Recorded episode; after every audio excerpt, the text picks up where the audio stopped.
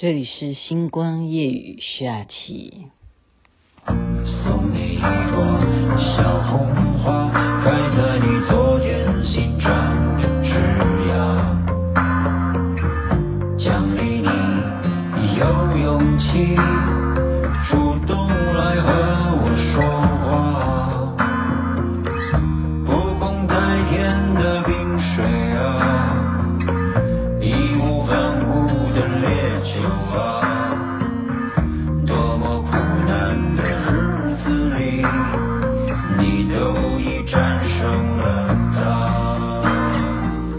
送你一朵小红花，这是赵英俊所演唱的。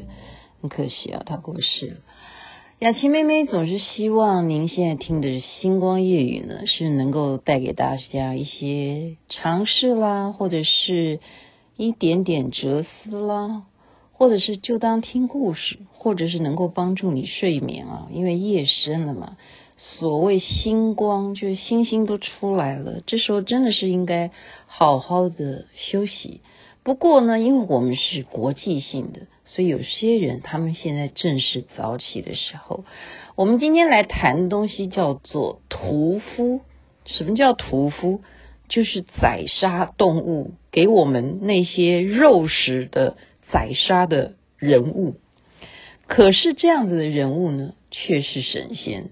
今天要跟您介绍，就是我在台湾已经看过无数无数啊，不断的增大，盖到大到像饭店一样大的，这是哪一位神明呢？就是玄天上帝啊！玄天上帝也可以称为叫做北极大帝，甚至是上帝爷、上帝公啊。他到底是怎么由来呢？我真的是非常惭愧，因为我们从小看到大。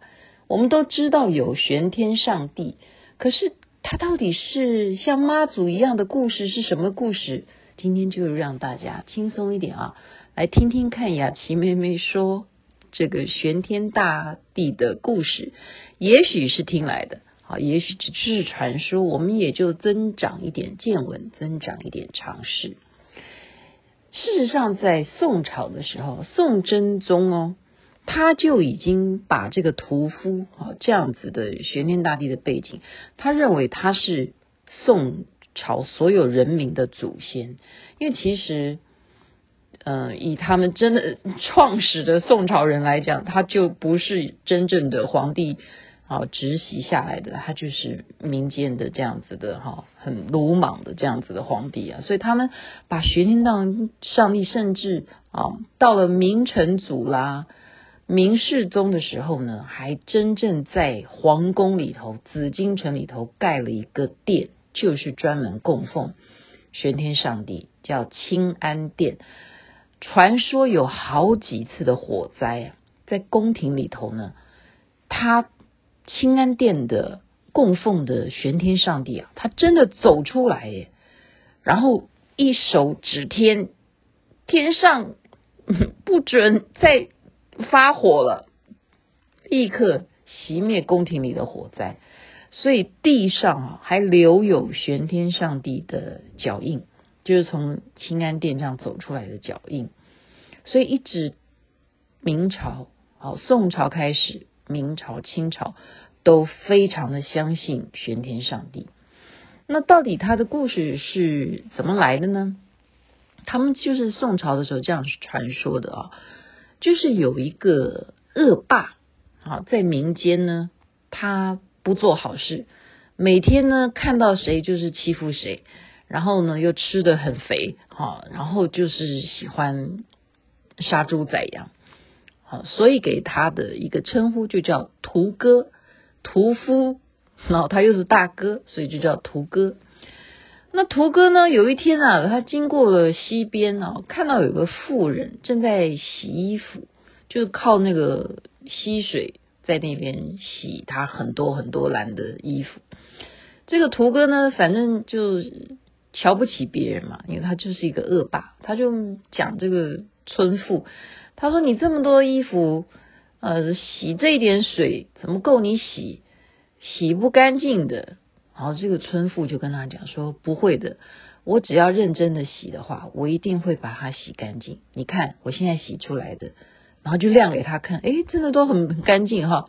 反而就是村妇就告诉这个屠哥说，反而是你呢，你啊坏事做尽了，你身上这么脏，内心也这么脏，你啊到这个溪水里头来，怎么洗啊都不会干净的。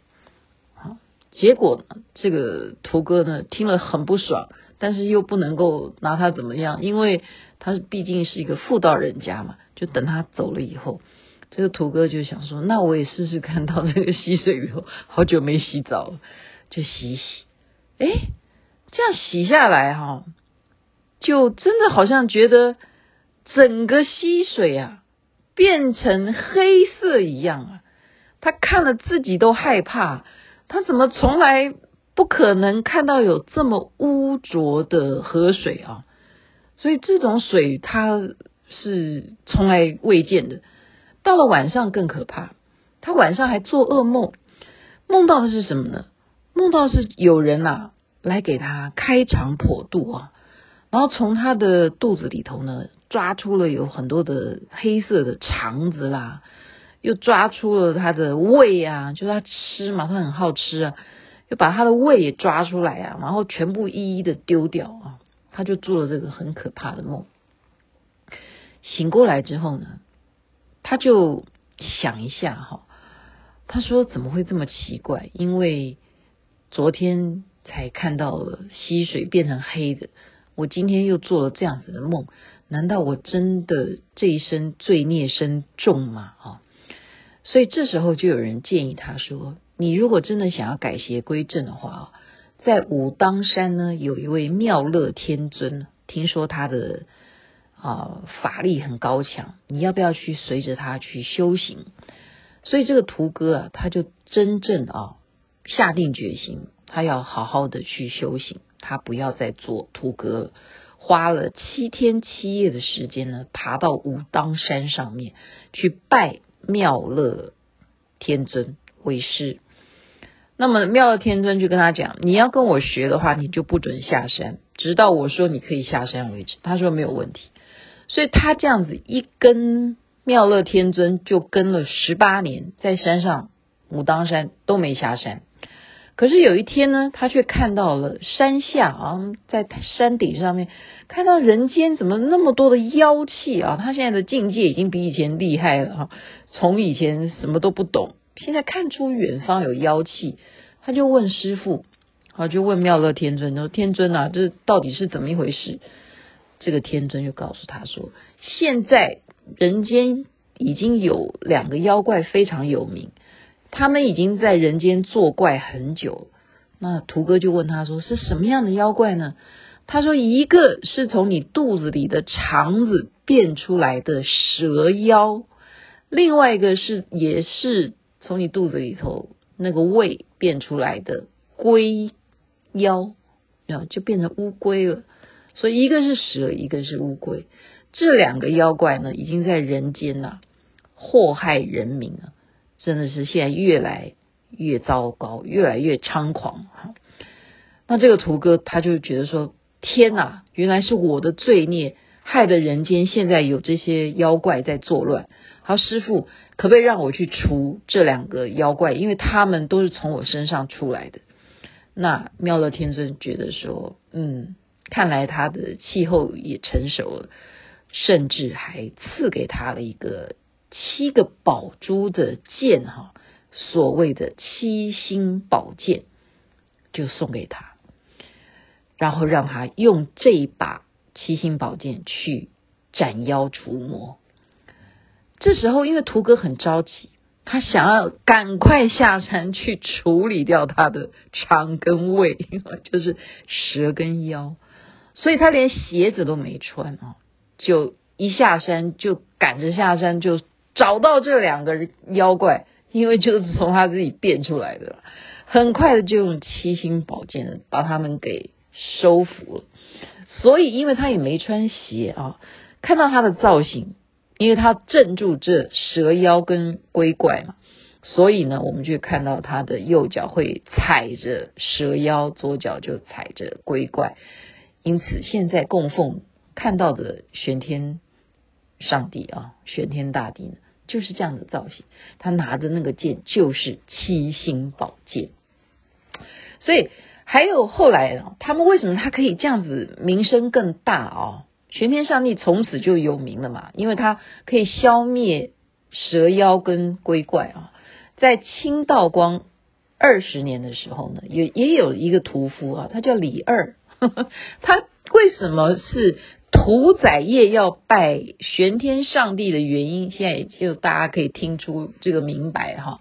也是一个屠夫李二呢，他因为下大雨啊，他也是想要去修行。为什么呢？因为杀生太重啊，他觉得罪孽太深，而且常常会听到猪的惨叫声，在睡觉也睡不好，好像那种哀嚎声随时伴随着他，他很痛苦。他也是想要去修行。那这时候因为下大雨呢，到了一个小茅屋啊，他就敲门说：“可不可以借我？因为已经天黑了，可不可以借我进来躲雨？”那这个女的开门。姑娘就说：“我们里头都是女性，不方便你进来。”那么她说：“没关系，那我在屋檐下面躲雨好不好？我就睡在外面。”那这个姑娘就说：“好的，那你就麻烦你啊，因为我们里头都是女眷，不方便。”这时候呢，又半夜就听到有人在尖叫啊，女生在尖叫。那这个女的就打开门，就跟这个李二讲啊，也是屠哥，他属于屠哥二世。李二就他就说，发生什么事情？为什么里头有尖叫？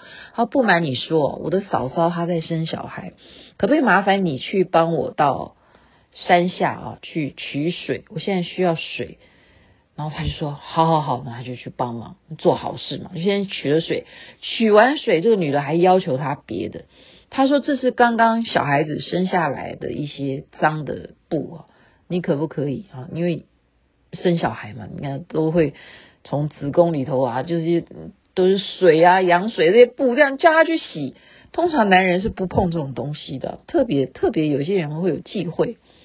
那李二想说，你需要我帮忙，而且你也让我能够在这边躲雨啊，所以他就帮他洗。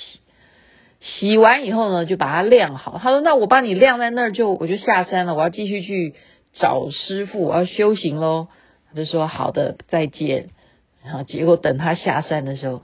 他才看到他刚刚晾起来的那些洗过的衣服，竟然上面有字啊，就像旗帜一样。什么字？就是玄天上帝。好，这是非常特别的。所以他因为这样子飘扬啊，就在那个山边这样子飘扬，这个晾好的这个衣服，就这几个字，所以他就把这样子的传说啊，就。一传十，十传百，大家就更相信玄天上帝的厉害啊！就是他要借由另外一个屠夫李二来传颂他的一些显灵的一些事迹，所以一直到今天啊，我真的很抱歉啊，因为三月初三已经过了，传说就是他的生日啊，我们还有。关心的是妈祖的诞辰，对不对？可是玄天上帝的生日，大家也是很非常重视的。民间有一种呃喜欢有的习俗，叫做荡秋千，而且那个荡的高度一定要有一丈之高啊，把那个竹子啊、藤蔓呐哈架起来，就是从清朝的时候就传下来的一种习俗，特别在闰年的时候更要。盛大的举行，所以今天呢，就花一点点时间，好像说故事一样。不知道大家会不会觉得说你在怪力乱神啊？不是的，因为其实任何的宗教或者是任何的神明，也都是人，他因为看到了什么一些也许不能够科学解释的事情，或者是真的就是这么一回事。就例如前几天我说。我在梦里头是非常的清楚看到太阳，然后周围有一圈，就像我之前拍的那样的彩虹圈，非常清楚。那样子的梦境呢，我觉得是真实的。结果白天竟然可以又再次的拍到彩虹，它好像就是告诉我说，你要告诉人家。你在梦里头见到的那个彩虹，就是要告诉别人，就是这样。那要不要信没有关系，嗯，我有讲出来，我有尽到我讲出来的义务。今天就把这个玄天上帝的故事分享给大家，祝大家一切平安吉祥，万事如意，身体健康。这边晚安，那边早安。